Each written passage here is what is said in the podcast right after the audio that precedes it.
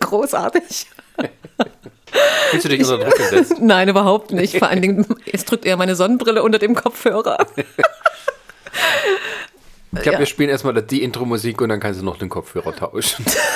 Eher die Sonnenbrille abmachen.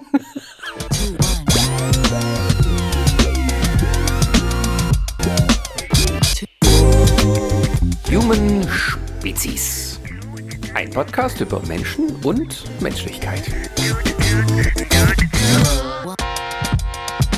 Human Spezies haben wir unseren kleinen Podcast genannt. Und es geht um Menschen und Menschlichkeit. Also so der normale Alltagswahnsinn. Wahnsinn, das trifft es. Das trifft es auch gerade in der Zeit, Warum, warum machen wir das denn? Warum, warum, warum noch ein Podcast? Weil wir nicht wissen, was wir tun sollen. Weil wir große Pläne hatten für, für besondere Podcasts und dann sind wir am Ende doch beim äh, normalen 1 zu 1 Mensch gelandet. Na, wir haben überlegt, was die Menschen gebrauchen könnten. Noch ein Podcast. Noch ein Pod- Leuten, noch ein Podcast und Noch mehr. Unterhaltung, Anführungsstrichen. Oh Gott, es gibt ja gerade Unterhaltung, ne? Es gibt ja gerade ganz interessante TV-Formate, wo du dann gar nicht umhin kommst beim Switchen. Ich bin immer ein bisschen irritiert. Da stellst du dich erstmal vor. Ach so, ja. Also ich bin die Corina. Sascha, hallo. Wir haben uns mal überlegt, wir machen, äh, wir würden gerne Podcasts machen. Das waren aber so Kundenproduktionen. Und wollten nebenher noch einen kleinen Podcast machen, der sich so ein bisschen um unser Leben und, und die Welt dreht, die, die uns äh, beschäftigt. Und ähm, jetzt durch die Krise haben wir gesagt, weißt du was, das mit den Kunden funktioniert gerade nicht. Bedingt. Bedingt, dann machen wir lieber mal einen Podcast nur mit uns, damit wir was zu tun haben, damit wir ein bisschen reden können und dass vielleicht andere auch zuhören können, die gerade ähm, niemand zum Reden haben oder niemand mit niemandem reden wollen. Ist ja auch für uns irgendwo so ein bisschen Therapie, oder? Vermutlich. Also ich glaube eher, das ist so ein Gruppentherapie-Podcast. Gruppentherapie-Podcast. Das wäre doch eine neue Marktlücke, oder? Nee, ich glaube nicht, das gibt's schon. Verdammt. Guck einfach nur mal in die, äh, in die, in die, ähm, in die ganzen äh, Top Ten Listen rein von Podcasts. Da hast du Oh ja. viele Da Live-Coaches. hatte ich leider in den letzten solche. Wochen keine Zeit. Auch Live-Coaches, das ist auch so ein spannendes Thema. die halt immer dann erzählen, dass man dann, ähm, ähm, ja, äh, was muss man machen? Äh, man muss sich sein Ziel genau vorstellen, dann muss man es verfolgen, dann darf man sich nicht von Leuten abbringen lassen, die das nicht wollen und äh, wahrscheinlich immer noch so eine Analogie von wegen, äh, es gibt die Leute, es gibt die Leute, sei mehr wie die Leute. Sei mehr wie die Leute, da bringst du ja einen Vergleich rein, was gar nicht gut ist. Ja, das machen die ja immer so, diese, diese Coaches, von wegen, es gibt Schafe und es gibt Wölfe. Willst du ein Schaf sein oder ein Wolf? Dann musst du dich wie ein Wolf verhalten. Ich bin ein Wolf. Aber es gibt auch ganz interessante, Kaufsmaschen. ist wirklich, weil du sagst Verkaufsmasche. Ich bin letztens auf LinkedIn angeschrieben worden.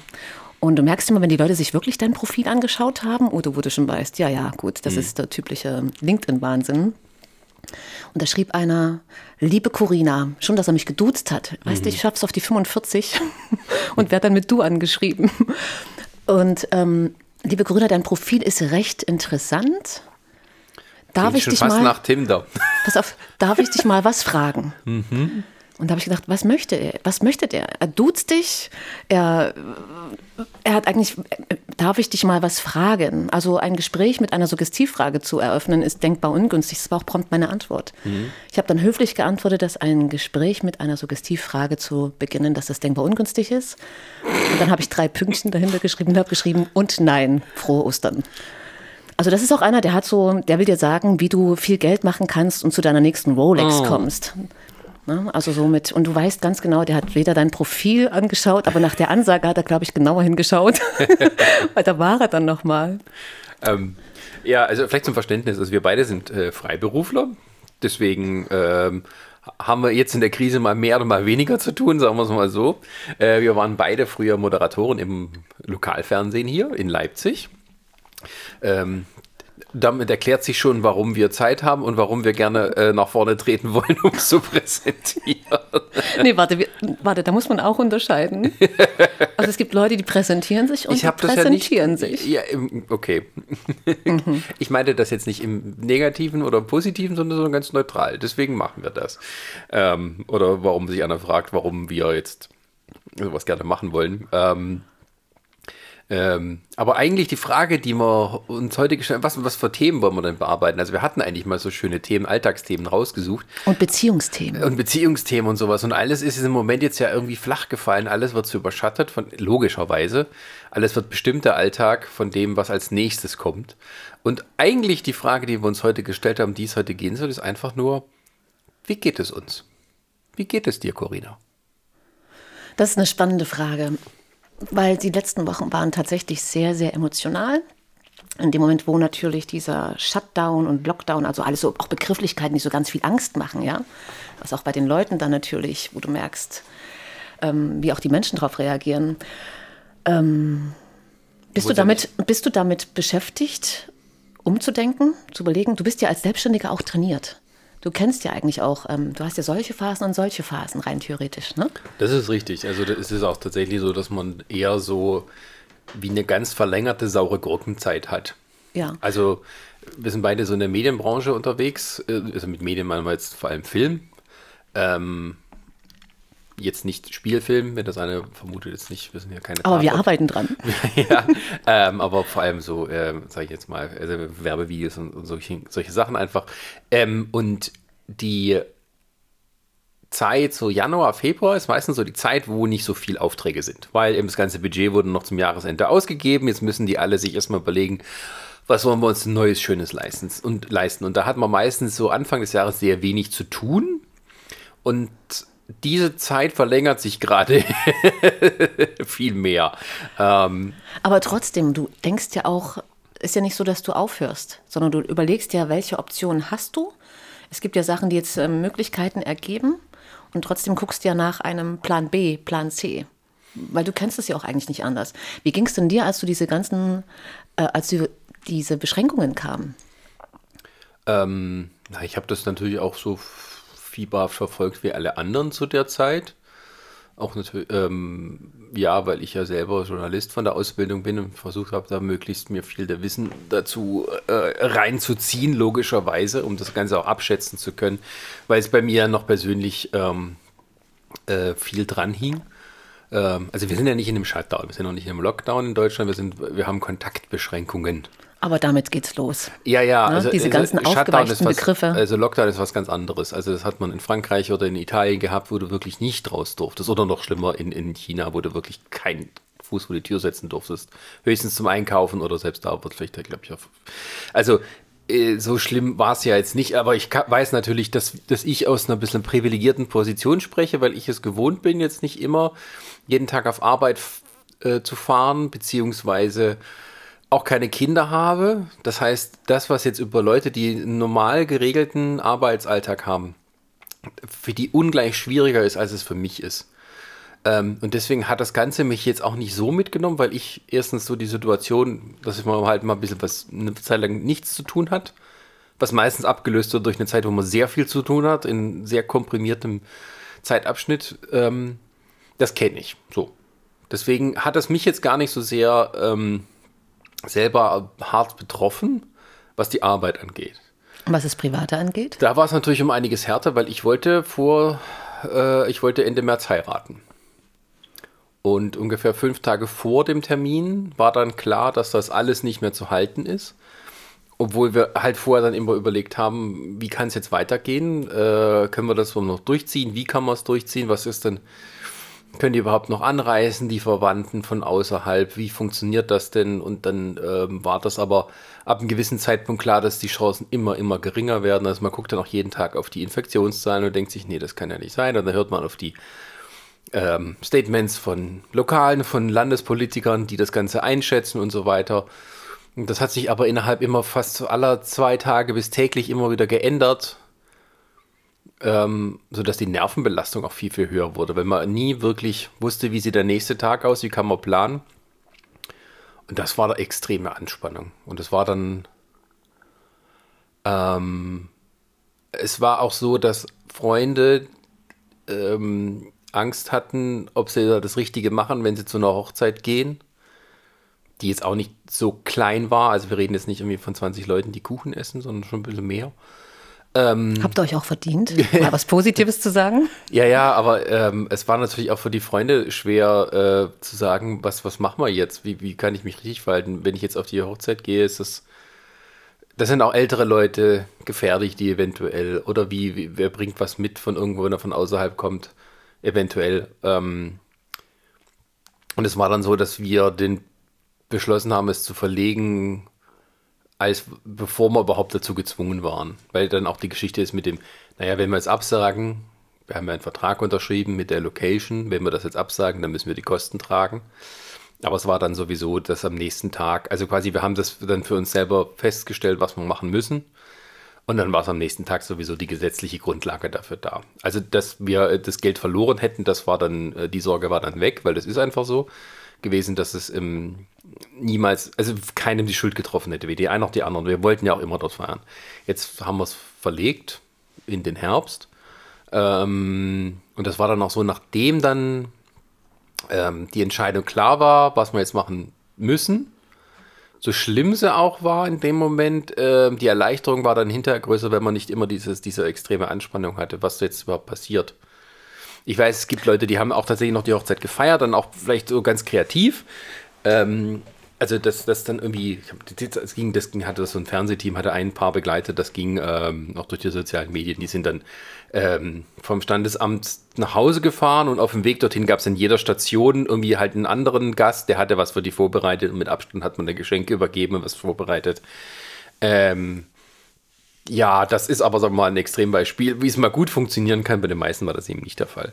Und ähm, Hattest du Angst die wirtschaftlich, wegen den wirtschaftlichen Kosten oder hattest du Angst, dass ihr euch in einem halben Jahr nicht mehr liebt? Mm -mm. Das war ein Spaß. Mm. Also die wirtschaftlichen Kosten waren der größte Faktor, weil wir nicht wussten, auch teilweise mit Absagen, die auch gezwungen waren. Ne? Also wenn eine von den Gästen, die, die Ärztin ist, dann sagt, ich, ich kann es nicht verantworten, wenn ich dann zu euch komme.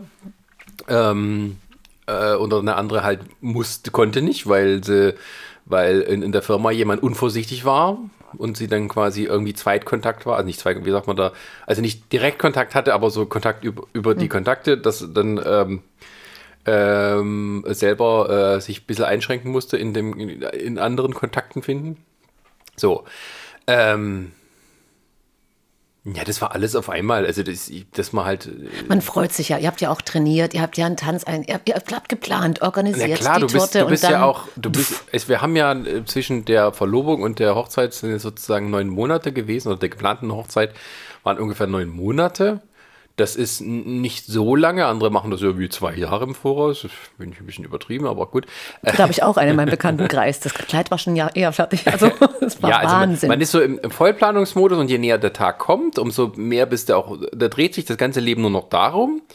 Ähm, das heißt, äh, weil das auch bei mir so eine Zeit gefallen ist, wo jetzt nicht so viele Aufträge waren, habe ich das auch nicht so wirklich ähm, mich um die wirtschaftliche Seite gekümmert, weil ich wusste, okay, das ist jetzt die Hochzeit und dann fahren wir die Flitterwochen und dann alles. Und da, die Planung ging gar nicht weiter drüber hinaus fürs Leben, sage ich jetzt mal in Anführungsstrichen, natürlich auch, aber ähm, das war das Wichtigste in dem Moment. Und je länger, äh, je, also, ähm, je näher dann Termin kommt, umso mehr hat man sich sowieso nur damit beschäftigt.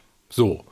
Und ähm, das fällt dann auf einmal alles weg. Das ist so richtig so, vlum, dann bist du dann auch erstmal richtig ähm, unmotiviert, irgendwas zu machen. Also jetzt davon geht das natürlich, dass man dieses Gefühl hat, ne, äh, es wurde einem was weggenommen, worauf man sich gefreut hat, aber auch so, du hast dann gar nichts anderes, was du dich gerade kümmern kannst. Ähm, Na, aber auch der Ansatz, warum es nicht möglich war. Ja. Ne? Das sind auch diese Ängste, mit denen auf einmal, wo auch die eure Gäste dann quasi dealen mussten, in Anführungsstrichen. Ja, also alle sind im Prinzip jetzt noch äh, so rausgekommen, dass sie jetzt nicht irgendwie Stornogebühren oder sowas zahlen mussten. Das war jetzt Großartig. Halt, ähm, aber wenn sie hier jetzt übernachten mussten von außerhalb. Aber ähm, es war halt, äh, wie soll man sagen, also wenn wir fragen mit den wirtschaftlichen, ja, also was, wie es dann mir ging, es kam dann erst so ein bisschen hinterher. Also wie es dann weiterging, weil ich jetzt aber es ist schon, wie du sagst, ne, manchmal da weißt du auch gar nicht, wie es jetzt weitergeht mit den Aufträgen.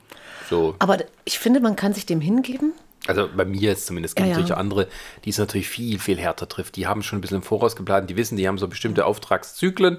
Die kommen immer wieder. Und darauf bauen die ja natürlich auch wirtschaftlich ihre Grundlage auf. Da planen die auch, okay, wenn die wissen, ich habe normalerweise im Sommer von Dörfern mal so und so viele Aufträge. Und da kann ich mit so und so viel Geld rechnen. Da fällt das auf einmal weg. Und da hilft jetzt erstmal eine Soforthilfe nicht weiter. Zumindest nicht lange. Genau. Und ähm, also ich, ich, ich stelle mich nicht raus, dass es mir irgendwie schlecht geht oder sowas. Also ich komme noch klar mit allem. Ich weiß, dass andere Leute es viel, viel schlimmer haben und äh, jetzt vielleicht nicht sogar wirtschaftlich, aber auch mental. Ähm, und von daher, ich halte mich da völlig auch zurück mit irgendwelchen großen, ähm, äh, naja, dass man groß rumlamentiert. Deswegen. Also ich, ich nicht, weil ich Also jeder macht ja auch was mit seiner Zeit. ne? Jeder Ja. nutzt das ja für sich. Die einen überlegen, Mensch, ähm, jetzt habe ich endlich mal Zeit, um mich darum zu kümmern und das in die, in die Wege zu leiten. Mhm. Andere sagen, okay, ich, ähm, ich warte mal, was der nächste Tag bringt. Und ähm, andere wiederum bringen ihre Basis in Ordnung und räumen wochenlang ihre Wohnung auf. Ne? Und das ist, glaube ich, auch immer, das ist aber auch interessant zu sehen, ich habe das auch bei mir gemerkt, ähm, es hat jeder so seine eigenen Probleme hat man sowieso, aber jetzt auch in dieser Krise. Jeder, wie, wenn du mal beobachtest, wie jeder mit dieser Krise umgehst oder auch zuhörst. Ähm, also ich kann jetzt nur für meinen Teil sagen, dass ähm, man hat ja im Leben dann, dann doch schon einiges erlebt und dann für mich war nie eine Option aufzugeben, sondern du überlegst, okay, es gibt immer Plan A, Plan B, Plan C und im besten Fall noch einen Plan D. ne? Also das, dafür lebe ich auch viel zu gerne. Und deswegen verstehe ich manchmal so bestimmte Sachen nicht, wo man so naja, wo man sich vielleicht auch selber ausbremst.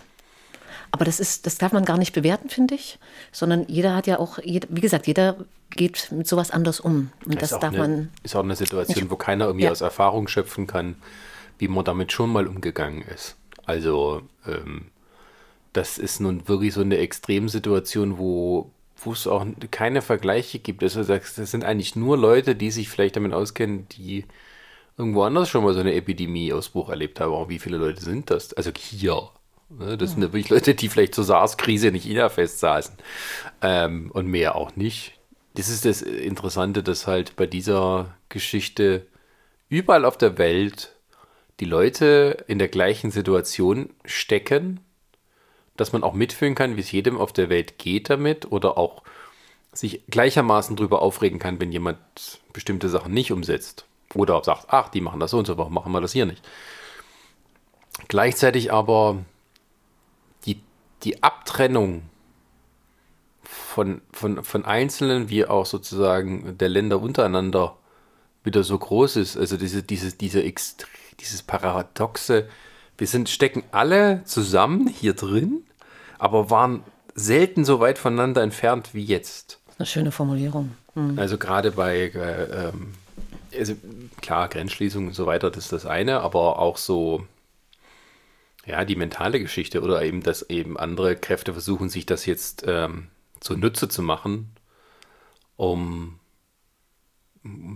halt so demokratische Institutionen zu unterlaufen. Das, das sieht man hierzulande, das sieht man in Ungarn zum Beispiel ganz Ja. viel heftiger.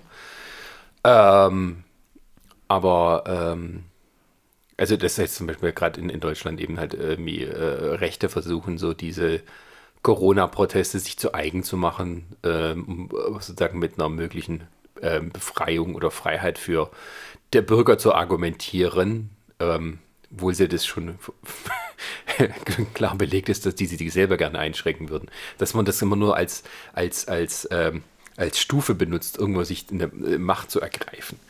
Ähm, Aber du hast ja ganz oft so, dass die politischen Interessen dann eine große Rolle spielen. Da muss man immer sehr aufpassen. Äh, Ja, nee, aber ich meine, es, es gibt einen Krisenmodus, der sozusagen um das äh, äh, ähm, darum geht, so möglichst wenig Opfer zu haben, wie es geht, Genau. der mit gewissen Einschränkungen äh, einhergeht. Und dann gibt es die, die versuchen, daraus politisch Kapital zu schlagen, um ihre Pläne umzusetzen, ähm, die dann letztendlich äh, in noch mehr Unfreiheit münden. So, da muss man sich auch gar nichts vormachen. Ähm, oder eben solche Verschwörungstheoretiker, die dann völligen Schwachsinn eigentlich immer von sich geben. Aber dieses eine Ding, dieses ein Ding, ne, wo man alle sich darauf einigen oder zumindest Leute finden, wo sie einen Anknüpfungspunkt finden, wenn sie sagen, ich fühle mich hier eingeschränkt, ich will keine Maske tragen oder was weiß ich. Und, ähm, und die dann denen dann, und die Leute, die dann äh, diesen einen Anknüpfungspunkt mit den Bekloppten haben, denen hören sie dann zu.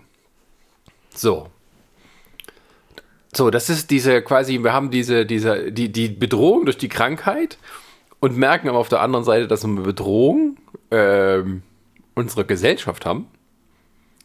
Und daraus entstehen dann noch mehr Neurosen für uns alle, mehr Angstzustände, äh, weil wir zum einen natürlich äh, die Krankheit hinter uns lassen wollen und aber gleichzeitig äh, vor uns sehen, dass da ein Riesenberg sich an Problemen auftürmt, den wir auch noch überwinden müssen gesellschaftlich wie denn auch wirtschaftlich, weil das kann doch keiner absehen, wie das dann absehen. Also klar kann man Schätzungen sagen, okay, die Wirtschaft bricht um so und so viel Prozent ein. Das sind aber erstmal nur Zahlen. Was heißt denn 6,3 Prozent Bruttoinlandsprodukt Einbruch? Ne? Also was heißt das in, in, in, in Geld und wo fehlt das hinterher? Also ich finde, die hat sich viel gegenseitig potenziert. Ne? Wir haben ja. die, also die Medienberichterstattung, und da muss ich ganz ehrlich sagen, das war zeitweise eine große Katastrophe, wo es viel mehr Aufklärung gebraucht hätte ähm, dann gepaart mit der Politik, die dann im Zugzwang, Zugzwang war und ist, gepaart mit dem, was in den, Sozial, in den sozialen Netzwerken so kursiert von allen möglichen Experten. Also ich habe dann irgendwann für mich äh, war, ich war am Anfang auch sehr hinterher, was passiert hier gerade? Mhm. Dann fängst du an umzudenken, okay, du musst dich jetzt neu aufstellen. Bei dir ist jetzt, bei dir brechen jetzt gerade 80, 90 Prozent deiner Aufträge weg. Ja. Was machst du? So, und dann habe ich auch, du verfolgst jeden Tag die Nachrichten und liest quer und schaust. Und irgendwann zieht das so viel Kraft und Energie. Ja. Ähm, und man braucht sich nicht wundern, dass die Menschen dann an so einem Punkt sind, weil es war eine Informations- oder es ist noch eine Informationsflut. Ähm, und dieses Hickhack und man geht mit Sachen an die Öffentlichkeit, die noch gar nicht bestätigt sind, die noch gar nicht, sondern es ist einfach Storytelling, was passiert. Also ich habe irgendwann gesagt, ich lese jetzt nur noch das Wichtigste, ich weiß, woran ich mich orientiere.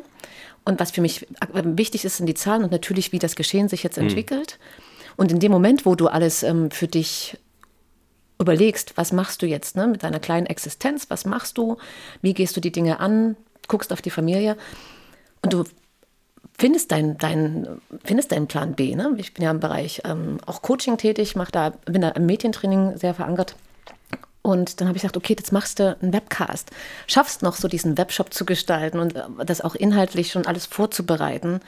Und dann kommt was aus heiterem Himmel, was mit der Corona-Krise gar nichts zu tun hat, sondern da wird dein geliebtes Haustier so krank, das war immer gesund, 16 Jahre, da war nie was. Und auf einmal hast du was ein ganz mit, mit einer ganz anderen, Problem, ganz anderen Problematik, da mag es sein, dass man mich jetzt hier belächelt, ähm, ähm, zu kämpfen. Nämlich, dass jetzt gerade ähm, also meine Katze hatte einen so folgeschweren Hirntumor, dass wir es einfach nicht geschafft haben. Und dann ist so ein Prozess von dem, wo du sämtliche Arztbesuche absolvierst, hm. bis hin zum CT, du warten musst, bis da ein CT kommt. Dann heißt es, die kann keine Medikamente bekommen, damit sich der, keine anderen Medikamente bekommen, damit sich der ähm, Wert nicht verfälscht, ne, damit das CT klar wird. Und da hat sich dann ausschließlich alles, ich habe immer ein bisschen gearbeitet und ausschließlich dann um, diesen, um mein Würmchen gedreht. Hm. Ich habe das, du fängst dann an, ein Tier zu pflegen wie ein Menschen, weil das ja auch auf dich angewiesen ist. Ne, und dann machst du bis zu dem Punkt, wo du sagst, wo es dann klar wird, dass du nichts mehr tun kannst hm. und dann auch noch eine Entscheidung treffen musst. Das hat natürlich alles überschattet von dem, was rundherum passiert ist. Dann bist du wie in so einem kleinen Mikrokosmos, ja, und hast aber und denkst, Mensch, das es gehört zum Leben dazu, man weiß das, aber es ist einfach so verdammt hart, dann auch mit damit umzugehen, auch wieder daran zu lernen. Also eigentlich ähm, sage ich immer, ich habe das letzte noch zu meiner Mutter gesagt. Weil ich habe gesagt, weißt du, Mom, ich habe, wir haben schon so viel durch. Und man sagt, ich sage immer so ganz, ganz, na, wie sagt man, ganz siegessicher, man wächst an allem. Hm. Naja, da müsste ich, da müsste ich drei, vier Meter groß sein. Aber ich bin, ich habe es zu 1,61 geschafft. aber meine, meine Mom, die ist auch ganz süß und sagte, aber die Kleinen sind stark. aber es ist halt so, und so verschieben sich, und da ist mir so klar geworden, in dieser ganzen Corona-Geschichten, wo wir, was du jetzt gerade sagtest, diese politischen, was macht es mit den, was macht es mit den Menschen? Ähm, dann bist du auf einmal in seiner ganz eigenen kleinen Welt, wo du äh, mit deinen Sachen zu tun hast. Na klar, habe ich den Webcast schon überall angekündigt, aber ich habe gesagt, das ist jetzt aber gerade mal für mich Ne? Ich habe alles runtergefahren. Aber ich habe wirklich noch das Wichtigste gemacht. Und man setzt dann die Prioritäten halt auch anders. Und das ist dann doch immer bei deinen Ängsten. Das ist bei deiner Familie und das ist auch bei, bei den Haustüren, die dazugehören. Und das ist so, wo man ja, ja, also das ist halt äh, sowas, ich glaube, da haben viele sicher so ein Beispiel, wo sie dann sagen, okay, ich habe genug mit, mit dem, der Bewältigung der Krise in meinem kleinen Umfeld zu tun, mit dem, wie ich damit das handeln muss, egal wie jetzt, äh, also egal welche Ausprägung das jetzt hatte. Und dann kommen eben noch so unvorhergesehene Dinge dazu. Also, dass, dass du jetzt zum Beispiel dann halt eben mit, dem, mit einem kranken oder todkranken Haustier noch zu tun hast. Machst Sterbebekleidung, das ist dann ja, schon. Also, das ist dann. Ähm, und äh, das sind so Dinge, wo du vielleicht auch damit besser umgehen könntest, wenn du vielleicht mit anderen Leuten dich dann austauschen könntest. Aber die, die kannst du ja nicht treffen, weil du im Moment eher auf Kontaktbeschränkung äh, aus musst. Und all solche Geschichten. Und dann hast du dann eben auch noch ähm, äh, die ganze Situation, dass du, ähm, wie du schon gesagt hast, ähm, versuchst irgendwie auf dem Laufenden zu bleiben, dich so gut es geht zu informieren. Ähm, und dann wird man auch von so einer Information, das hatte ich eben auch, diese Informationsflut dann äh, langsam abgeschaltet, auch dieses, was dann drumherum passiert ist. Ähm, also mit diesen ganzen Sachen, dass man auch keine Lust mehr drauf hatte. Oder eben. Du halt merkst, es macht dich ja auch kaputt. Also das also, ja, kaputt deine, nicht, aber ja, kaputt nicht, aber schon, belastet. Ja, aber ähm, so. Und dann kann ich natürlich auch verstehen, wenn jemand ähm, dann sozusagen in die Falle tappt, anderen Leuten zuzuhören, die ihm vielleicht eher das sagen, was sie gerne hören wollen. Also, dass das Ganze nicht so schlimm ist und eigentlich jemand anderes dran schuld ist, dass wir jetzt so weit sind. Was ist vielleicht, sagen wir mal, die, die absolute, die, die, nur die, Basis ist, um dann mit diesen Verschwörungstheoretikern sozusagen sich einzulassen.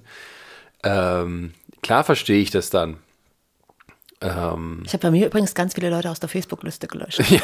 naja, aber man kann eben auch nicht darauf drauf setzen, dass jemand ähm, völlig die Medienkompetenz und sowas besitzt, ähm, das alles richtig zu filtern, in Anführungsstrichen richtig, äh, oder so zu filtern, dass das ähm, eben nicht irgendwelchen Rattenfängern sozusagen auf den Leim geht.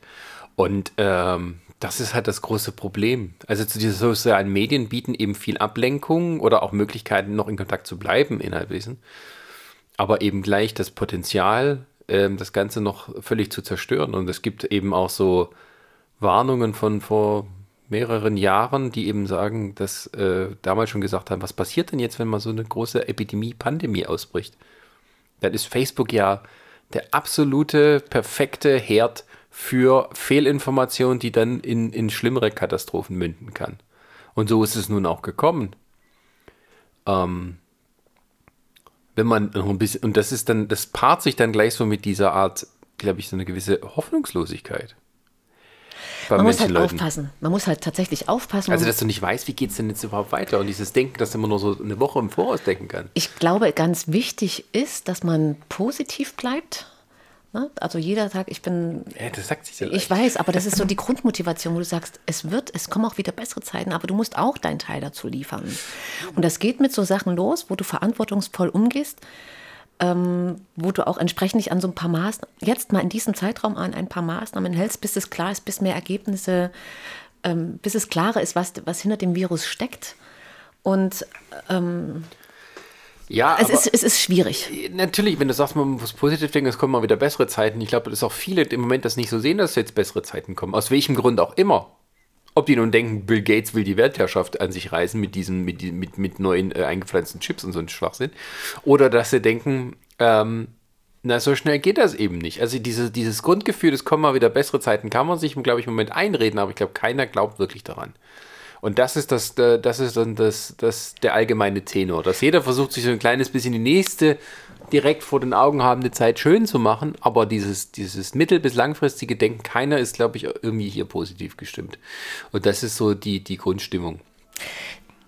Denkst du aber nicht, oder nee, andersrum, weißt du, was ich mir wünschen würde, wenn diese Energie, die Menschen in soziale Netzwerke legen, mehr, in den, mehr für die Familie nutzen, für draußen gehen nutzen. Also ich weiß von einer Familie in der Schweiz, die sind, ähm, da war der Mann immer viel unterwegs die Kinder hatten ihren Vater relativ ähm, selten gesehen und die sind ganz viel Fahrrad gefahren. Die Kinder haben ihren Vater also lange nicht so zusammen gehabt, oder die waren lange nicht so als Familie zusammen, was sehr, sehr schön ist. Und wenn du rausgehst und ähm, oder auch einfach, ich glaube, Es ist immer so alles leicht gesagt, ne? Aber ich glaube, wenn man für bestimmte Sachen sensibilisiert ist, ähm, wo man sagt, hier, ich verbringe Zeit, wo es jetzt wieder machbar ist. Ne? Jetzt gibt es ja auch die Lockerungen ähm, mit der Familie, dass man einfach für bestimmte Werte, für bestimmte Sachen, wo man, wo man auch eigentlich dankbar sein, sein muss, dass man eben Familie hat, dass man eben, weißt du, also ich denke schon, dass jetzt auch ein gewisses, ich glaube, jetzt fängt so eine Zeit an, wo äh, jetzt ist so, früher war es sozusagen ähm, die Krisenbewältigung die letzten zwei Monate. Ich glaube, jetzt tritt mal eher eine Phase der Selbstreflexion äh, Reflexion ein. Ja. Weil man hat jetzt Lockerungen und jetzt muss jeder für sich auch ein bisschen entscheiden, wie geht er damit um? Was heißt denn verantwortliches Verhalten? Und wie, was sind meine Ziele, die ich gern, oder nicht Ziele, aber was, was, was hätte ich denn gern wieder? Hätte ich gern wieder Fußball, aber ich weiß selber, ich kann eigentlich nicht ins Stadion gehen, weil das Ansteckungsrisiko ist so groß.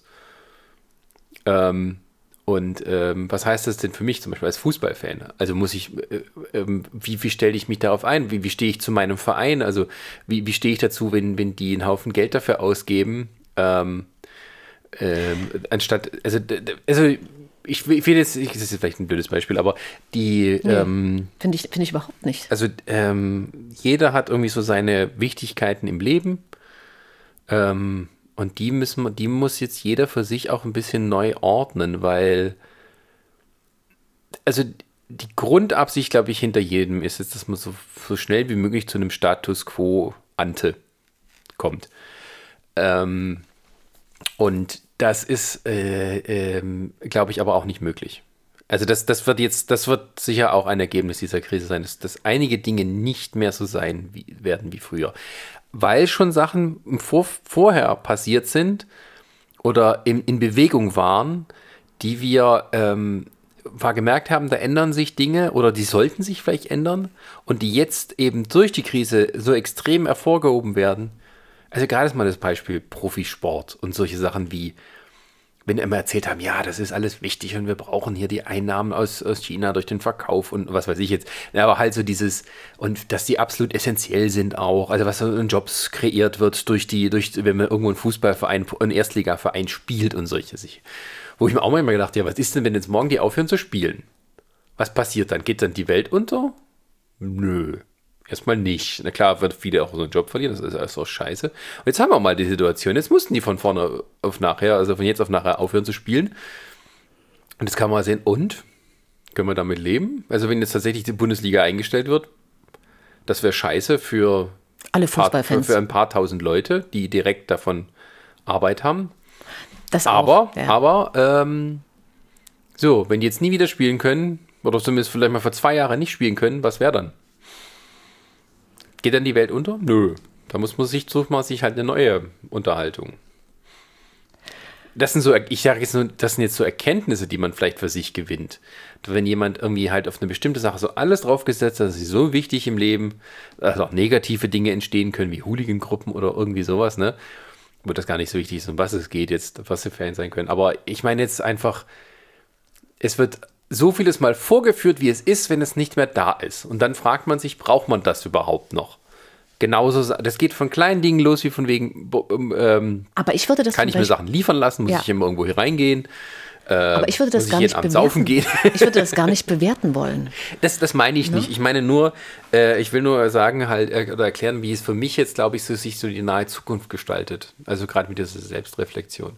Für mich selber ähm, dreht sich so immer die nahe Zukunft erstmal darum, wie kann ich auch mein, mein Geschäft äh, umstellen, äh, dass ich äh, wieder Geld finden kann, weil ich weiß, bis, bis Minde, Minde Endes dieses Jahres wird es nicht so sein wie vorher. Die Aufträge werden nicht so kommen wie vorher, weil sie nicht möglich sind, sich so durchzuführen, sich so, dass sie dass man sie so durchführen kann wie vorher. Und es wird keine Messen geben, auf die ich filme. Es wird keine Veranstaltungen geben, die man mit einem Film begleitet, weil keine Sau dahin geht. Also muss man sich was anderes überlegen. Und jeder überlegt ja jetzt auch, wo er welches Geld reinsteckt. Nachvollziehbar. Ne? Genau, also ich jetzt bin jemand, der sozusagen immer am Ende dieser Kette steht. Also ich bin der Erste, der rausfliegt, weil die Leute da Geld sparen.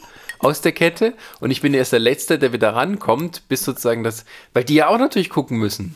Brauche ich jetzt Werbung? Aber nee, ich muss gucken, dass ich meine Angestellten noch irgendwie beibehalte. Und, und, Trotzdem braucht ja eine Firma eine Außendarstellung und das Thema ist ja, und das die finde ist ich jetzt aber jetzt nicht so wichtig. Ich Sozusagen. finde, naja, auch gerade in der Krisenzeit, Krisenmanagement, ne? was macht eine Firma, um trotzdem, je nachdem jetzt in welchem Bereich, gut, Veranstaltungsbereich ist ja nun komplett weggebrochen, aber es gibt ja Firmen, die ähm, in der Zeit ähm, noch fungiert, äh, funktioniert haben. Und dann ist es natürlich spannend zu sehen, wie kreativ solche Firmen auch sind, ne? worauf die setzen, wo sie sich immer wieder was einfallen lassen. Ich habe einen Kunden, den ich betreue, der, der war immer so zehn Schritte schon voraus. Also er hat ganz weit gedacht und wir haben dann alles so Richtung Krisenkommunikation gesetzt und haben das auch entsprechend auch geschaut, dass wir die Leute mitnehmen. Ne? Dass man so von Aufklärung bis hin zu dem, wo man sagt, Mensch, hier, ähm, also wie, wie man auch damit umgeht, das sind halt so spannende Themen, wo ich sage, die einen, die sich da wirklich Gedanken machen, ja, und die anderen, die dann sich dem so ein bisschen hingeben oder die anderen, die wirklich in einer ganz schlechten Position sind. Ich habe auch die Gastronomen verstanden, dass die da jetzt hier auf die Barrikaden gegangen sind. Also man versteht ja auch diesen Unmut, aber es ist schwer zu sagen, was macht man richtig, was macht man falsch. Das wird es einfach erst in den nächsten Jahren wird's zeigen, was da Na klar, das können wir auch gar noch nicht abschätzen, ob jetzt zum Beispiel eben halt, äh, ob jetzt noch mehr Ketten oder Franchises irgendwie auch so unsere Gastronomielandschaft übernehmen, weil die kleinen Einzelnen äh, sich bis dahin jetzt nicht halten können ähm, und dann untergehen und dann auch nicht das Kapital haben, wieder von vorne anzufangen und dann alles so weitermachen wie vorher. Das ist dann nicht da, dann stehen dann eben die, die Restaurants leer, wer geht dann rein? Ich dann verfallen die Immobilienpreise. Also es geht so weit, das sind immer so ganz viele Dominoeffekte, die man halt nur abfangen kann mit einer gewissen Verteilung von Kapital, das aber der Staat auch nicht unendlich hat, der nur helfen kann, überbrücken kann. Und dann ist dann, dann kommen immer noch so, dann denkst du, okay, ja, wir kriegen das hin, wir kriegen das gemanagt und so weiter. Dann gibt es einen Impfstoff und bla bla bla und dann macht man das. Und dann kommt mal ein Wissenschaftler, wie ich jetzt von euch gelesen habe, und stellt dann die Frage, ja, was ist denn, wenn es keinen Impfstoff gibt? Also es ist nicht sicher, dass wir einen finden. Wann hast du denn das gelesen? Vor einer Woche im Guardian. Ich glaube, das ist das, was mich so ein bisschen, ich würde das, das ist das, was mich so ein bisschen ähm, ärgert zum Teil, wo ich sage, warum lässt man jetzt erstmal nicht Dinge entwickeln und guckt, was passiert? Ne? Weil das, was immer diese Negativschlagzeilen und was könnte wenn und was, das macht, das macht jeden Menschen kürre. Und dass wir diese Hamsterkäufe hatten und dieses alles, das hat mich überhaupt nicht gewundert. Weil so wie es ähm, in den Medien zeitweise auch ähm, transportiert wurde, ne? alleine das Wording, Virusradar, ja, oder Macron in seiner Rede, Krieg, das sind alles Wörter, die machen Angst. Das sind alles Wörter, auch wenn die das im dritten, vierten Satz dann irgendwo auflösen, aber ne, das sind einfach so Geschichten, wo ich sage, das macht mit den Menschen ganz viel. Und warum wartet man nicht, bis es die ersten Ergebnisse ist? Warum wird immer wieder einer draufgesetzt? Es wird immer wieder eine neue Geschichte gefunden und immer wieder gibt es einen neuen Aufhänger. Jetzt ist der Trosten wieder in der Kritik. Ja, schon, Das aber es macht so müde und du, machst, du tust nichts dafür, dass mal eine Ruhe reinkommt. Es wissen alle um die Problematik. Ja, es- aufs eine bedingt wieder das andere, weil man in einer Welt leben, die 24 Stunden, sieben Tage die Woche ähm, immer Informationen und, und Selbstdarstellung ermöglicht.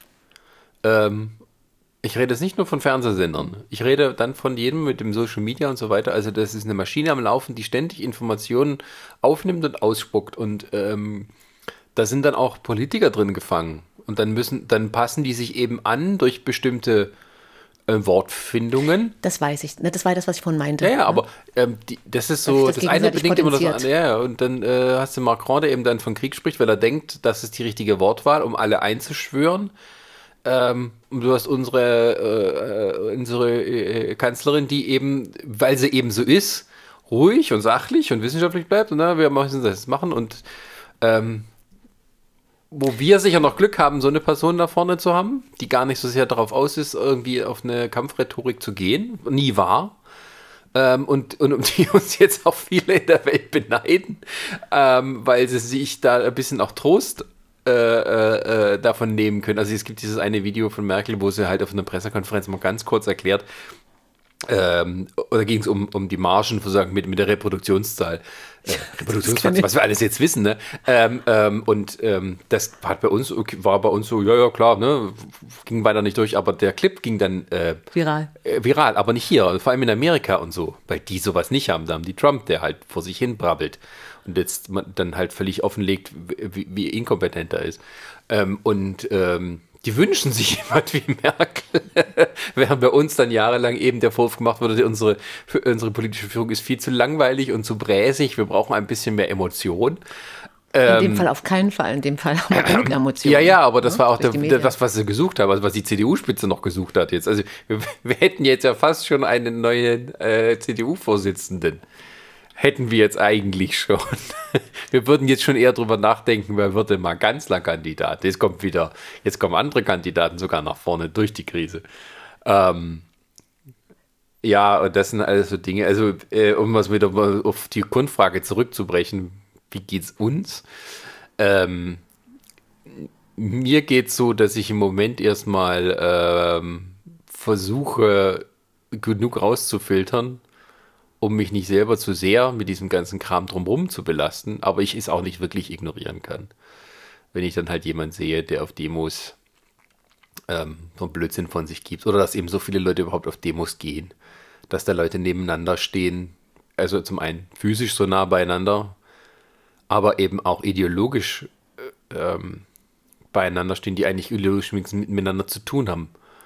Der Frage ist dann, formiert sich daraus eine neue Bewegung oder löst sich das sowieso auf, weil die Leute merken, mit denen will ich eigentlich nicht zusammenhängen?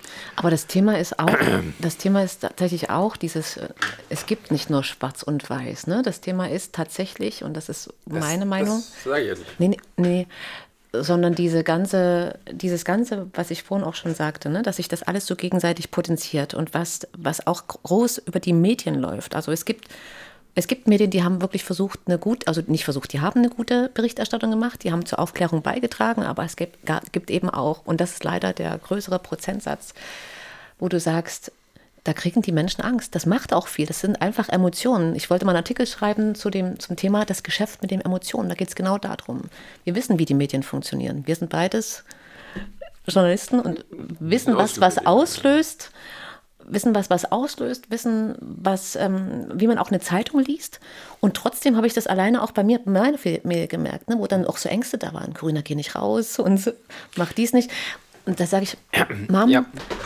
äh, werd jetzt mal nicht nervös. Es gibt Sachen, ich halte mich dran, mach dir keine Sorgen und hör auf, alles zu lesen. Ich sage, orientiere dich an den wichtigsten Sachen mehr nicht und den Rest schottet, schottet dich da ab, weil das wird zu viel. Und dadurch werden die Menschen, das ist so, da kommen Ängste hoch, die wissen, und durch diese, diese Informationsflut, die Leute wissen gar nicht mehr, was, ich sag's mal ganz salopp, gehauen und gestochen ist. Ne? Ja, ja, also das, ich meine das jetzt auch, ähm, oder, äh, hatte ich aus den Fahnen verloren, ähm, ähm, weil du es gesagt hast, dass wir beide sozusagen darin ausgebildet sind.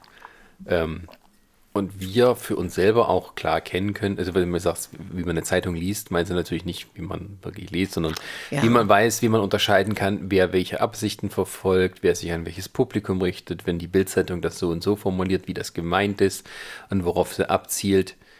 Nun sind wir halt ein ganz kleiner Teil der Bevölkerung. Ähm, und auch nicht jeder, der nur unsere Ausbildung gemacht hat, der weiß, wie das geht. Ne? Es gibt schon andere, die können das genauso gut.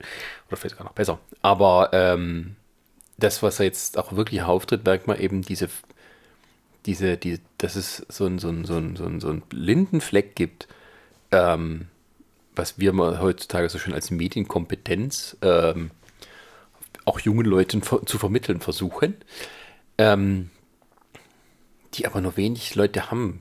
Ähm, und das ist eben das große Problem, ähm, dass wir sozusagen mehr Medien haben als jemals zuvor, mehr Medienschaffende haben als jemals zuvor, die alle auch eine unterschiedliche Agenda haben.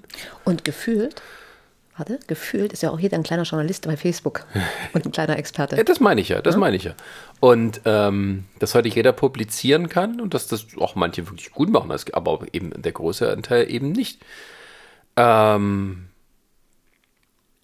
und dass, dass sich da viele Leute erschlagen davon fühlen und eher sich dann zu denen neigen, die sie dann verstehen oder die sie dann, äh, mit denen sie dann einer Meinung sind, ist das völlig klar. Und das ist das Wichtigste, glaube ich, ist, wenn man jetzt nach der Krise neue Lehrpläne aufsetzt, dass das Thema Medienkompetenz so weit oben stehen muss wie sonst was. Ich meine davon nicht, dass man äh, damit erklärt, wie man eine bestimmte Ideologie ähm, innehat, um damit sozusagen Nachrichten zu konsumieren, sondern einfach nur das Verständnis, wie Nachrichten gemacht werden, wie Nachrichten verbreitet werden, von seriösen Medien angefangen, denen auch mal Fehler passieren können, bis hin zu solchen, die dann eher auf Meinungsmache aus sind, bis hin zu diesen tatsächlichen ähm, arglistigen Täuschungen, die Leute machen, die jetzt eben gerade Verschwörungstheorien sind, die zum Beispiel in Amerika viel, viel, viel, viel schlimmer ist, wo die Leute das nicht mag, okay, der weiß es nicht besser und der ist halt sozusagen ideologisch verbrämt, der kann das gar nicht anders. Nee, die macht das mit voller Absicht. Und die wissen, wer ihre Leute sind, die sie erreichen und die haben ein ganz klares Ziel, was sie damit erreichen wollen. Und ähm, dass dort die gesellschaftliche Spaltung viel, viel größer ist, zum Beispiel als hier, weil das eben erreicht wird durch ähm, Medien, die eben halt völlig immer polarisieren. Und dieser Polarisierungsfaktor, da ist bei uns nicht so gegeben, weil tatsächlich die großen und seriösen Medien davon eher Abstand nehmen, von ein paar Mal abgesehen. Aber man hat es ähm, nicht leicht, wenn man als Konsument dann davor steht und nicht weiß, wem man jetzt zuhören kann. Und allein schon solche Sachen wie, äh, ja, ich habe mich auch so einen Artikel geschickt bekommen, da ging es um äh, auch ums RKI und irgendwelche Regionalergebnisse von, oder also Ergebnisse, oder ähm, nicht Ergebnisse, wie heißt das? Äh, Meldungen, wie viele Infizierte es regional gibt und sowas. Und wie der NDR hat er versucht, den ähm, das rauszukriegen und ähm, das hat er sich geweigert, aus datenschutztechnischen Gründen sozusagen. Das war die Story. Das war tatsächlich nur die Story. Ähm, das RKL gibt immer bundesweit raus und der NDR wollte, hätte gern die regionalen oder die Landeszahlen gehabt. Und daraus wurde dann ein Abschnitt, irgendwie mit vier, mit vier Absätzen, wo auch Unterstellungen passiert sind ähm, und auch bestimmte Wertungen, ohne dass sie genau erklären können, wo sie die jetzt herhaben. Also dass den ähm, und, im, und die, die, Grundaussage war nur, äh, die hätten das gerne, die anderen weigern sich. Und äh, der NDR findet, dass die Gründe für die Verweigerung fadenscheinig sind. Auch nicht ganz ausformuliert, warum. Der Rest war alles weißes Rauschen, wie mein alter Journalistikprofessor sagen würde. Und dieses, die, die Fähigkeit, dieses weiße Rauschen rauszufiltern, die haben die meisten Leute nicht, weil es ihnen niemand beigebracht hat. Und äh, das finde ich halt ist ein ganz äh, ein, ein, Ansatz, äh, wo man sagen, oder ist ein Punkt, wo, ich, wo man ansetzen müsste, um das zu verbessern in allen Alters- und Gesellschaftsschichten. Und ähm, das belastet mich tatsächlich, weil ich sehe, dass Leute intelligent sind und es besser wissen können, aber sie, haben, sie hat niemand gezeigt, wie das funktioniert. Und das ist halt so, dass. Aber darauf fußt ja auch das Geschäftsmodell. Ja, aber ähm, es passiert halt dann auch überall.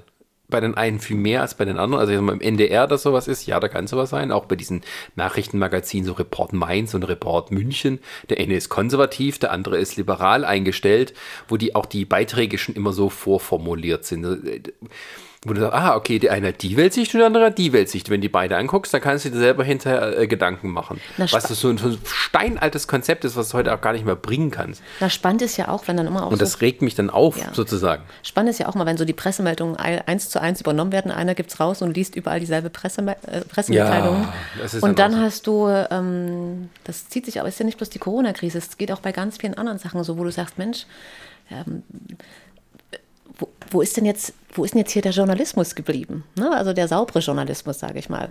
Und das, das Thema ist halt tatsächlich ähm, diese ganzen, ganzen Sachen, was da, was da passiert und was mit den Menschen passiert, das ähm, ist halt nicht ganz, ähm, ist nicht ohne. Ja, ich meine, und das, das liegt auch offen, wo jeder irgendwo ein bisschen steht, sozusagen. Ähm, na, woran liegt das denn? Wir haben, die Leute erfreuen sich weniger an guten Nachrichten. Ich bin dankbar für gute Nachrichten. ja, für jede gute Nachricht. Also jede, jede, ist, alles Positive her zu mir, bitte. Aus meiner professionellen Sicht sagen können, es fehlt tatsächlich äh, äh, ein gewisses Maß an positiven Nachrichten.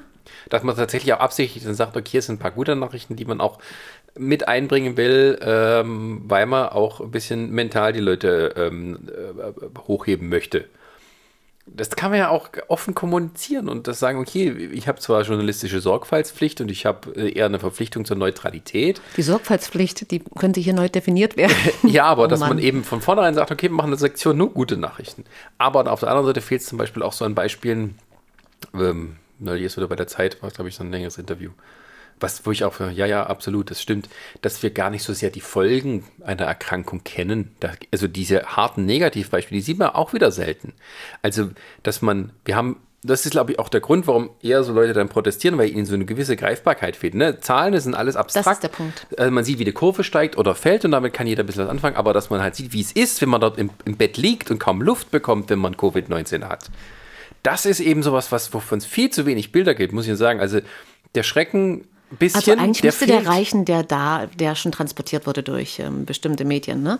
Ich habe einen befreundeten Arzt bei mir im Umfeld und der ist auch damit eingesetzt bei den Covid-Patienten und auch er hatte zwischendurch, wo er sagte, wenn wir das, als es losging, wenn wir das nicht bald hinbekommen, ähm, dann haben wir auch hier ähnliche Zustände wie in Italien, weil auch für, die, für, die, ähm, für den medizinischen Bereich viel zu wenig Entschuldigung, ich lenke gerade ab. für, vor allen Dingen in dem ernsten Thema für den medizinischen Bereich noch zu wenig getan wurde. Und dann saß ich, ähm, dann, dann sagte er mir, erzählte er mir von einem Beispiel und sagt, weißt du, ich fahre hier nach Grünau und wenn wir unten stehen, die 17, 16, 17-Jährigen mit ihrer Cola und rufen, ey, ey, Corona. Und er sagte, und parallel dazu kämpfen wir im Nachbarhaus gegen jemanden, der Atem, Atembeschwerden hat. Ja, eigentlich müsst ihr die Einsacken mitnehmen, guckt ihr euch an, das ist Corona. So viel, so viel geht natürlich dann nicht. nicht. Geht natürlich, aber eigentlich müsste dir im Kragen packen, guck, so, so siehst du aus und dass du 16, 17 bist, hält dich nicht davon ab. Dieses kleine bisschen, diese, die, die, diese, diese Schockmomente, die fehlen tatsächlich auch. Das heißt nicht, dass ich die Leute hier unnötig erschrecken möchte, aber ich, das ist das, was mir da fehlt, dass jeder wirklich versteht, was das heißt, wenn man daran erkrankt. Es gibt diese leichten Verläufe. Ah das ist das, was eben mehr äh, nach vorne kommt. Aber ich denke, es sollte jetzt eigentlich ja klar sein. Wir haben nee, das jetzt ja jeden nicht. Tag. Du hast auch die Bilder dazu gesehen. Wenn es immer noch, ich glaube, manchmal denke ich, ist für manche Menschen, die schieben das dann einfach so weg. Das ist wie so ein Schutzschild. Das ist schon alles nicht so schlimm. Kann auch ein guter Selbstschutz sein. Ja. Finde ich in dem nicht. Fall nicht, weil manchmal dann, ja. dann gibt man, also in dem Fall, wo wir uns jetzt befinden, wenn irgendwie 5000 Leute in Stuttgart auf die Straße gehen und irgendwas davon sagen, dass ihre Freiheit eingeschränkt würde, während sie dann neben jemand stehen, der krank sein könnte und dann demonstrieren und immer noch behaupten, dass ihre Freiheit in, in, in Gefahr sei. Und dann wir hätten eine DDR Leid, wo sie schon in der DDR um diesen Zeitpunkt in irgendeinem Gefängnis wären. DDR Leid. Ja, das sagen ja aber, viele. Wir haben, ja eine, wir haben ja fast eine neue DDR dazu und die gar nicht wissen, was das heißt, äh, äh, äh, wenn man auf einer Demo in der DDR geschnappt worden wäre. Aber ich hatte auch solche Gespräche. Und nicht mal, muss man nicht mal demonstrieren, da muss man nur auffallen. Ich habe einen Heilpraktiker getroffen am Konsum, beim Konsum. Ja, und er hatte, und er hatte, fing auch das an, mit der DDR zu vergleichen und so weiter und so fort. Und hier und das ist alles ähm, inszeniert. Und also das kam so diese, ich sage du, jeder hat seine Meinung. Hatte dir aber als, Heil, angeboten, die als Heilpraktiker helfen? hätte ich mir gewünscht, dass er sagt, Mensch, hier, gerade jetzt, also das wäre für einen Heilpraktiker, ist das wäre doch die Zeit Hochkonjunktur. Jeder möchte sein Immunsystem stärken. Jeder möchte gucken, dass er irgendwie unbeschadet oder auch durch, durch die Krise kommt ja, oder gut, gesund bleibt. Das passt ja wieder zur Denke dann, der Gesandten. Und, ja. dann, und dann verabschieden wir uns zum Schluss und dann sagt er dann noch, ich sage so, bis zum nächsten Mal. Ne? Und der, naja, dann noch, genieß noch die Freiheit, solange du sie hast. Und es hat mir so viel Kraft gezogen, weil ich diese Denke gar nicht verstehe, weil ich auch vom Typ her nicht so drauf bin. Hast du gehört, dass die in Italien demonstrieren waren?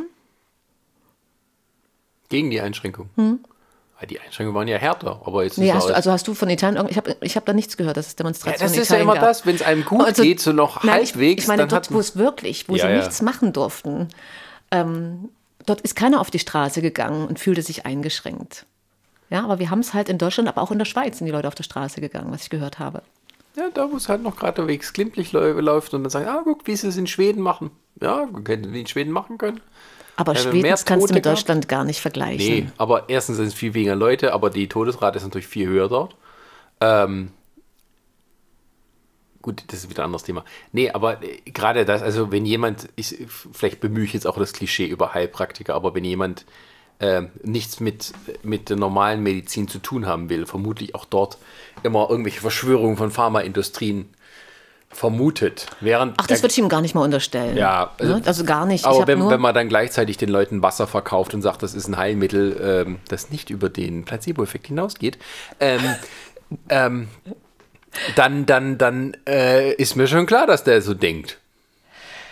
Ja, ich war halt, glaube ich, einfach ich war enttäuscht, ich war traurig, ich war enttäuscht einfach, weil es ein guter Bekannter war und ich dachte mir, Mensch, warum, warum, warum erkennt er das jetzt nicht und nutzt diese Situation für sich gerade? Gerade ja, jetzt, wo die, auch nicht so gedacht. Wo die, ja, wahrscheinlich. Und das ist der Punkt. Es denkt, das Ding ist ja auch. Also, du kannst dich mit Sachen auseinandersetzen, die dir ganz viel ähm, Zeit und Energie rauben. Wir werden sowieso nie auf alles eine Antwort bekommen. Also, wir, wir werden niemals wissen, wie das große Ganze funktioniert. Aber ich muss die Antwort auch gar nicht haben. Dann bin ich lieber in meinem kleinen Mikrokosmos. Ich überspitze ja, das jetzt. Weil du, nur, weil du nur ein Schaf bist, du kannst nicht für dich selber. Befreie dich endlich, erwache. Nein, aber du weißt, was ich meine. Du bist genauso von Bill Gates. Weißt du, du hast, du, hast ein, du hast ein Leben. Und dann verstehe ich nicht, wie man so viel Energien in Sachen reinstecken kann und auch so negativ belastet ist, wo ich sage, du hast doch die Möglichkeiten, trotzdem noch was. Also daraus zu machen. Das ist so meins. Aber ich bin halt vom, da werden jetzt andere vielleicht sagen, ja, aber ich denke, dass ich auch in meinem Leben schon sehr viel wegstecken musste, auch wo ich sage, aber und ich bin verdammt nochmal dankbar für jeden Tag. Ja, äh, ich muss es einfach mal sagen. Sagen wir es mal so, es, es liegt natürlich, in der Krise ändert sich jetzt auch ja niemand. Also dieses große Umdenken findet auch jetzt gar nicht statt, sondern jeder verhält sich so, wie er eigentlich wirklich ist. Und ähm, das ist so das, was dann einem dann vielleicht schockiert, dass die Leute sich dann nicht mehr so viel verstellen, sondern tatsächlich ihre, ihre innersten Gedanken dann auch preisgeben. Und die dann vielleicht immer schon ein bisschen paranoid waren. Also in einer Krise, in so einer lebensbedrohlichen Krise äh, oder sagen wir mal ähm, lebensumstandsbedrohenden Krise sieht man eigentlich immer, wie die Menschen wirklich sind. Das ist da, wo die Menschen dann nach und nach ähm, die, die, ähm, die, die, die ähm, sozusagen die, die, die, Motivation verlieren, sich zu verstellen. Manche verstellen sich dann auch so oder halten sich zurück mit solchen Sachen. Ähm, ich finde immer Menschen, also wie, wahre, wie Menschen wirklich sind, erkennt man immer in sowas oder gegenüber Tieren, wie sie sich verhalten. Menschen verstellen sich Tieren gegenüber nicht. Wenn du wissen willst, wie ein Mensch wirklich ist, guck, wie er sich gegenüber einem Tier verhält. Das stimmt, das stimmt. Und ähm, das ist dann die nette Variante, aber leider haben wir das nun mal nicht, dass hier überall Welpen rumlaufen, sondern wir haben es mit einem Virus zu tun. Und wie Und, gesagt, äh, ja. das ist halt so, ähm, ja, das sind, also wenn wir, wir ich, ich, bin jetzt auch Journalist, ich will mal gerne bei unserer Kernfrage bleiben, wie geht es? so, das riecht mich auf, so, das riecht mich um, ich versuche mich damit wenig zu, zu beschäftigen, versuche erstmal mein Ding zu machen, ähm, um dann, ähm, ja. Ich denke, es ist wichtig, also also ich, gut, bei mir, dadurch, durch das, dass ich jetzt emotional überschattet war von dem Verlust meines geliebten, meiner geliebten Lissy, ähm, was dann auch viel ähm, mit dir macht. Und ich war einfach dankbar, welche, also die Ärzte haben großartige Arbeit geleistet, auch ähm, bis zum Schluss. Und ähm, dass man erstmal so ein bisschen zurückfindet wieder ne, von dem, wo du, also und ich, ich, habe, dass man ein bisschen wieder zurückfindet und ähm, das ist so der Punkt, wo du sagst, ja, jetzt, du hast nur dieses eine Leben, also mach was draus. Also das ist immer mein Antrieb. Mach was draus, finde deinen Weg, auch wenn es schwierig ist. Es wird immer einen Weg es wird immer einen Weg geben, solange du auch möchtest und mhm. auch wirklich möchtest. Ich sage immer, wollen und wollen ist ein Unterschied. Ne? Die einen wollen und da wird nie was kommen. Da kannst du zehnmal nachfragen. Die wollen zwar und die anderen, die wollen. Man darf auch manchmal nicht zu viel wollen. Damit knockt man sich auch aus. Aber so äh, gesund, wo du sagst, hey, auch für sich so Dinge erkennen, die halt ähm, wichtig sind, was auch dich als Mensch ausmacht, was das, das finde ich enorm wichtig. Ja. ja und ich glaube, also, sowas, das so, so Zuspruch, der fehlt im Moment. Im Moment ist jeder so ein bisschen immer mit Schadensbegrenzung beschäftigt. Aber das ist alles schon das, ja, und da und, ist wieder die Negation. Gerade was da. du jetzt so sagst, ne, von wegen, dass die Leute auch mal eine, eine Ansprache brauchen, die eine Hoffnung vermittelt oder die ihnen vielleicht ein, ein Ziel gibt, wenn es auch vielleicht nur abstrakt ist, auf das sie sich konzentrieren können. Ähm, das fehlt im Moment. Da fehlt so ein bisschen die, ähm, ähm, die große Ansprache von jemand, der Hoffnung versprühen kann.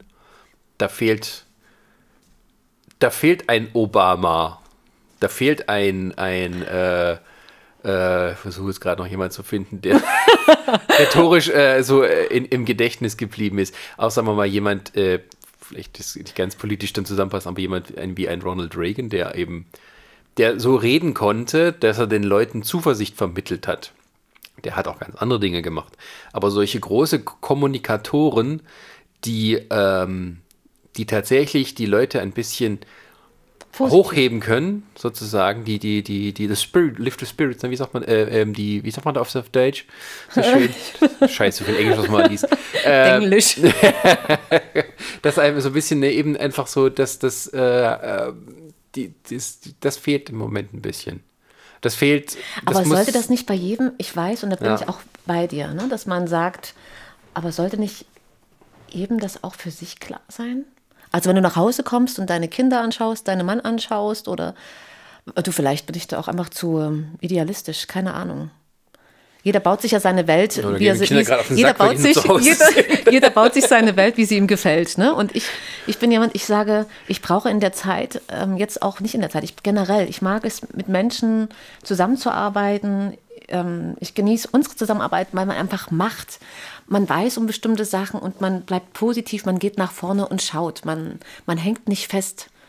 Aber ich glaube, es ist schwierig auch, diesen Eigenantrieb, den hat nicht jeder. Ne? Das, ist, das, muss, das darf man gar nicht bewerten, aber jeder tickt ja anders.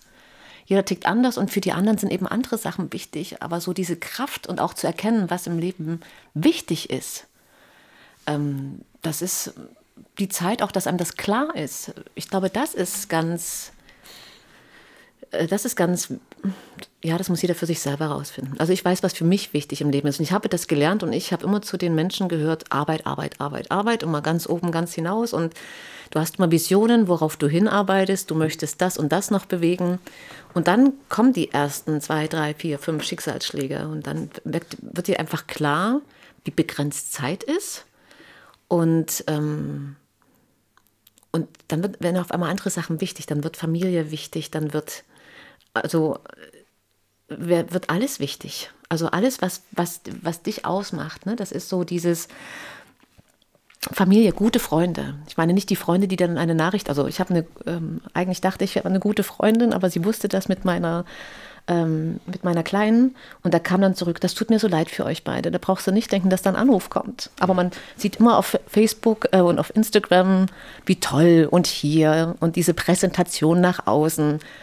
Und ähm, das Leben ist nicht nur Social Media, das Leben ist auch draußen. Ich glaube, das wissen viele, aber auch da kann man unterscheiden. aber sie, wissen sie können und wissen. dann halt nicht treffen gerade. Ich glaube, ich glaube, ja, aber jetzt, wir haben jetzt Lockerungen und trotzdem, also ich war auch so, also so alles im Internet zu teilen, alles im Internet zu teilen, halte ich für echt, also wo ich sage, das, ich würde gar nicht auf die Idee kommen, alles im Internet teilen zu wollen. Also es ist meine Privatsphäre, wo ich einfach diesen Moment genieße mit Leuten. Ich möchte nicht ein Bild, das ist mir auch passiert, war mein Geburtstag, den ich in, in, in einem kleinen Rahmen gefeiert habe. Ähm, naja. Und, und, auf einmal erscheint das, erscheint das wie dieses Bild hm. von meiner Freundin auf Facebook. Da habe ich sie an, Monate später mit Verlinkung und allem, da habe ich sie gebeten, das rauszunehmen, weil es eben meine private Sache ist. Also ich muss das gar nicht teilen, sondern ich bin dort und genieße den Moment und hast, du hast dann schöne Erinnerungen. Aber da tickt jeder anders. Ja, gut, ich meine, im Endeffekt ist die Krise so ein gewisser großer Gleichmacher, ne? Ähm, weil niemand mehr etwas Besonderes gerade tun kann.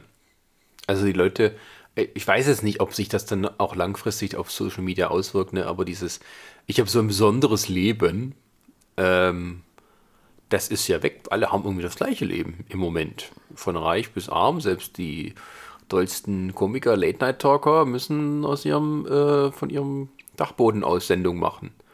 Und sind dann auch nicht anders als jemand, der so einen kleinen YouTube-Kanal hat. Und vielleicht bessere Autoren oder so.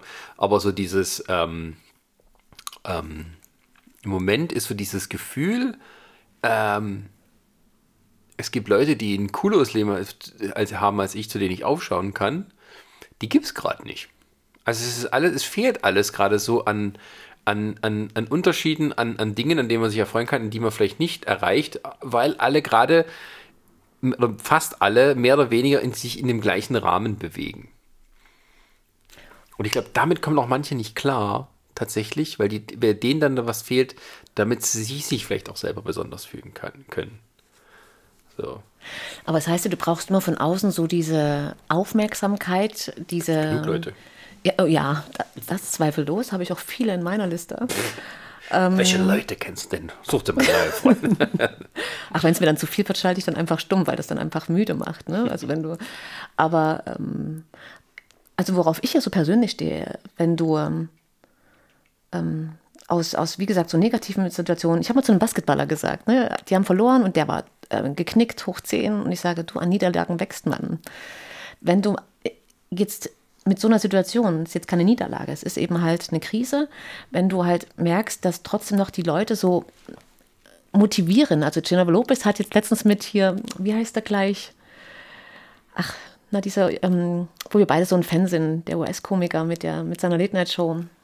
Äh, Jimmy Fallon, Jimmy Kimmel, James Corden. Jimmy Fallon. Ja haben die so ein, ein, cooles Video gemacht, wo sie so eine Challenge starten und so und auch so was Positives mitgeben. Mhm. Und ich finde das ganz großartig, weil das ist auch immer so eine Motivation. Und wenn das mehr Leute noch machen würden, außer anstatt hier Mut und ähm, wieder ein neues Bild in der nächsten Pose und oder irgendwelche anderen verrückten Sachen, wo ich dann mal Funde denke. Zitat. ja, auch, dann, dann gibt es immer noch diese Bilder mit so Zitaten runter, so Lebensweisheiten, aber ja, ja. ich schön in Szene gesetzt. Das hast du auch auf LinkedIn. Businessbilder und dann kommt irgendwie was sehr Emotionales drumherum, wo ich sage, oh, LinkedIn ist eigentlich eine coole Plattform, aber irgendwie auch manchmal 90 Prozent aller Posts im Internet sind Quatsch. Abraham Lincoln. aber eine Welt ohne Internet, das ähm, wäre jetzt auch schon wieder undenkbar, ne? ja, ja, aber ähm, also wenn man vielleicht mal das zusammenfassen will, wie es im Moment geht. um wieder zurück zu unserer Ursprungsfrage zu kommen. Ja, ja, also man, jeder beschäftigt so ein bisschen sich auch mit der Welt und nicht nur mit seinem, weil es eben nicht so viel gibt, was einen da gerade beschäftigt, außer es kommt eben von außen nochmal irgendwas rein. Ähm, es ist eine, eine neue Situation, in der wir uns befinden, weil man halt irgendwie, man kann sozusagen, man kann nicht mehr sein Leben abkoppeln von dem, was drumherum passiert. Weil wir alle gerade in dem gleichen Boot sitzen und alle Entscheidungen, die getroffen werden, direkt auf uns alle eine Auswirkung haben. Ähm, und dennoch, jetzt kommt ich wieder der Positiv-Junkie. Ja. dennoch, es hat eine Auswirkung für uns und dennoch finde ich es auch schön zu sehen, und das gibt es, wie ähm, sich dann Menschen zusammentun und einfach neue Sachen kreieren. Und, und das macht es doch aber im Endeffekt auch aus, oder? Ja, die Frage ist halt, die mich dann auch beschäftigt, ist, ähm, bleibt davon was oder ist es im Moment nur gerade so ein, so ein Blip, der dann halt ähm, die Leute ähm, drei, vier Monate lang in Atem hält und dann regelt sich wieder ein, wie es vorher war oder zum Teil, wie es vorher war. Und dann ist das alles so ein bisschen vergessen. Aber, aber ich glaube, über sowas nachzudenken, da geht ja immer schon eine Negation einher. Ja, aber das aber ist ja das ist es Ding. jetzt also, nicht gerade wichtig, irgendwie in der Zeit, dass man positiv bleibt, egal was in vier Monaten ist, sondern dass man die Energien jetzt nutzt, mal schauen, was, also was sich alles entwickelt? Ja, schon, aber wenn du mal weiter rausplanen willst, jetzt, jetzt mal eine Hochzeit oder sowas, ähm, das kannst du natürlich planen, das ist dann ein Event und dann äh, findet es hoffentlich statt und dann äh, ist es sozusagen gemacht. Ähm, dann denkst du immer auch noch, wie es weitergeht. Jetzt, ähm, Weißt du, manchmal muss man gar nicht so weit denken, finde ich. Weil das machen wir genug. Nö, das meine ich jetzt auch nicht. Okay. Ich meine einfach nur, dass ähm, ähm, wie geht es uns? Also wir sind im Moment in so einer Situation, wo wir nicht genau wissen, wie es jetzt äh, nächsten Monat weitergeht, im nächsten halben Jahr oder im nächsten Jahr. Ähm, und alles so ein bisschen eben nur so ein bisschen, naja, fröhliches Rätselraten ist für alle. Und man kann eine gewisse Prognose treffen, aber man muss immer bedenken, was dann dazwischen kommen kann. Ähm, und das ist ein Moment, äh, wenn man sagt, wenn man dann fragt, wie geht es dir, dann muss man sagen, Soweit ganz gut. Wir sind das, gesund. Aber, aber soweit ist halt die Frage, bis wie weit geht. Und das ist für mich jetzt eher so die Dinge, die mich beschäftigen. Ähm, arbeitsmäßig muss man halt gucken, wie es kommt. Persönlich kann man nicht so weit rausplanen, wo man es gern machen möchte. Ähm, und irgendwie muss man da halt die Balance finden. Also es hat, ähm, viel Lebensplanung, aber auch nicht Lebensplanung, weil man, man kann, ich glaube, das ist auch der Grund, glaube ich, warum viele dann eher so protestieren dagegen. Diese, dieses gewisse Gefühl von Ohnmacht, ähm, dass man nicht weiter darüber hinaus ähm, also agieren kann, als tatsächlich jetzt so das eigene kleine Umfeld, die, die Wohnung oder wo man einkaufen geht und sowas. Ähm, da ist vielleicht nicht viel anders als vorher, aber so dieses Gefühl, dass man es tatsächlich nicht kann, äh, ist eher sowas, was die Leute vielleicht drüber aufregt, wenn du jetzt verstehst, was ich meine. Ja, ich verstehe das. Also, dass man halt äh, jemand sagt, okay, früher wäre es mir egal gewesen, was die Politik entscheidet, ich mache halt mein Ding. Jetzt muss ich mich damit beschäftigen, weil es eben auch Auswirkungen auf mich hat. Und dann merken wir auch, das gefällt mir jetzt ja gar nicht. Aber was kann ich dagegen tun? Nichts, weil die, die Handlungszwänge nun mal so und so sind. Ähm, und dann muss halt jeder für sich rauskriegen, was sind die Prioritäten im Leben. Im Positiven wie im Negativen.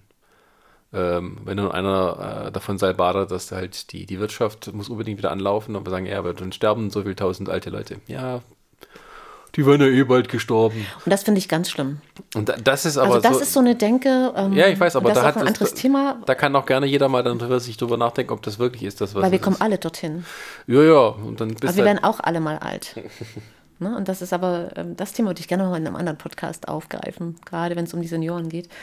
Ähm, wie geht es mir mit der Situation? Also, was ich auch schon heute sagte, ich bin, ich bin eher der, der sehr positive Mensch, obwohl du gerade durch die größte, ich sag's mal ganz ähm, unlady oder nicht ladylike, Scheiße gelaufen bist, ähm, ist es so, dass ich ähm, trotzdem mache, also positiv bleiben. Ich versuche mal, okay, was ist jetzt der Lerneffekt für mich daraus? Ne? So auch mit, mit diesem Verlust auch wieder umzugehen. Das ist ja jetzt nicht der erste. Wie, wie gehst du damit um? Und, ähm, und dann natürlich auch in der Arbeit, wo ich es jetzt für mich nutze. Also ich versuche diese Negativenergie gar nicht so sehr an mich ranzulassen, obwohl das schon auch, ich war gestern erst auf dem Hauptbahnhof und es war schon beklemmend irgendwie, dieser Regen draußen und auf einmal hatte 18 Uhr, ich wollte zu Saturn, war Saturn zu. Die haben 18 Uhr dicht gemacht. Und dass dann gar nichts dort los war, das war schon irgendwie so beklemmend, aber ich habe das dann weggeschoben. Ähm, habe dann gesagt, na gut, da gehst du morgen oder übermorgen, wenn du wieder in der Stadt bist. Gehst da, also ich versuche einfach mit dieser Negation, diese Negation gar nicht so an mich ranzulassen, weil das ist schon alles dramatisch genug. Und ähm, versuche dann einfach das Beste draus zu machen. Also einfach in Anführungszeichen, ich versuche das Beste aus der Situation zu machen. Und das geht damit los, ähm, dass ich auch jetzt überlegt habe, ich gehe mal raus in die Natur fotografieren, das tut mir gut. Also es kamen diese Ausgangsbeschränkungen und da habe ich überlegt, da standen ja die ganze Auflistung, was alles nicht mehr geht. Und da habe ich kurz überlegt, was mich davon betrifft, hat mich relativ wenig betroffen, weil du bist ja auch so gefangen in deiner Welt, dass du ja eigentlich keine, keine Zeit hast, um bestimmte Sachen zu tun, sondern du bist da, da, da, du willst da, du machst das. Und da hat mich das erstmal nicht so tangiert. Mein geliebtes Restaurant ist weggefallen. Aber die haben dann einen Lieferservice gemacht. Ähm, Das ist, das fand ich auch großartig. Aber so dieses, ähm, also ich versuche da so ein paar Sachen mich wahrscheinlich auch zu schützen, weil ich ähm, gerne noch ganz viel bewegen möchte, erreichen möchte und ähm, versuche auch so ein bisschen auch immer dieses Positive mit weiterzugeben. Ne? Weil dieses andere runterziehen braucht, also das wirst du, das wirst du schon genug durch die Art und Weise der Medienberichterstattung, ja. Ähm, also es braucht eher was, so was wir vorhin auch hatten, so was, was positiv. Und so versuche ich auch im Umfeld. Ich habe auch in meinem Umfeld so Freunde, die sind auch positiv. Die wissen, okay, wir stecken jetzt hier in einer schwierigen Situation. Und ähm, dann spricht man mal kurz drüber und sagt, es ist ein beklemmendes Gefühl. Aber dann denke ich, Mensch, jetzt sind wir im nächsten Schritt. Jetzt geht es nach vorne, es kommen die Lockerungen und wir müssen halt schauen, was, jetzt, was es jetzt mit sich bringt. Und hier ist auch, glaube ich, an jeden Einzelnen appelliert, wie er mit der Situation umgeht, wie er auch die Situation verstanden hat. Und das wird es zeigen. Und ich denke, da hat auch jeder, trägt auch jeder seinen Teil dazu bei, wie sich das Ganze entwickelt. Ja, und ich denke, also das ist auch so, glaube ich, was du gesagt hast, wichtig, dass man das äh, mit anderen dann trotzdem noch redet. Egal, ob es jetzt ein Videochat ist oder noch ein Telefon oder so. Oder man trifft sich aus der Straße und hält dann irgendwie zwei Meter Abstand und dann erzählt dann. Ähm, diese, ich glaube, das fehlt auf jeden und weswegen sie sich dann auf andere Dinge stürzen oder meinen, in einer, dass sie eine Demo tut, gut tut, einfach weil sie mal vielleicht wieder andere Leute sehen. Raus. Raus, ja. Freiheit. Ähm, und das ist, glaube ich, wichtig, äh, dass man dann redet Und wenn dann gefragt wird, wie geht es dir, dass man nicht nur mit der Floskel antwortet, sondern dann wirklich redet. Und vielleicht auch wieder lernt, sich über Sachen zu freuen. Auch wenn es Genau. schwer ist. Also einfach sich zu freuen über Kleinigkeiten. Das sind die verdammten Kleinigkeiten, die es aber zum Schluss ausmachen. Wunderbar. Das ist das schöne Schlusswort. Oder? Ja, ich Gut. denke, das sollte man so stehen lassen. Dann äh, danken wir an dieser Stelle fürs Zuhören. Wie lange haben wir denn überhaupt gesprochen? Stunde, zehn Minuten Oh, ungefähr. Stunde 15. Ja. Je nachdem, wie lange wir jetzt noch brauchen, um uns zu verabschieden. das war Human Spezies. Und äh, ja, hoffentlich hören wir uns dann bei dem nächsten, bei dem anderen Mal. Wolltest du hören wieder sagen? Sag du bitte bis wir, dahin und tschüss. wir schalten Sie dazu, euch dazu. Nein, bis dahin und tschüss.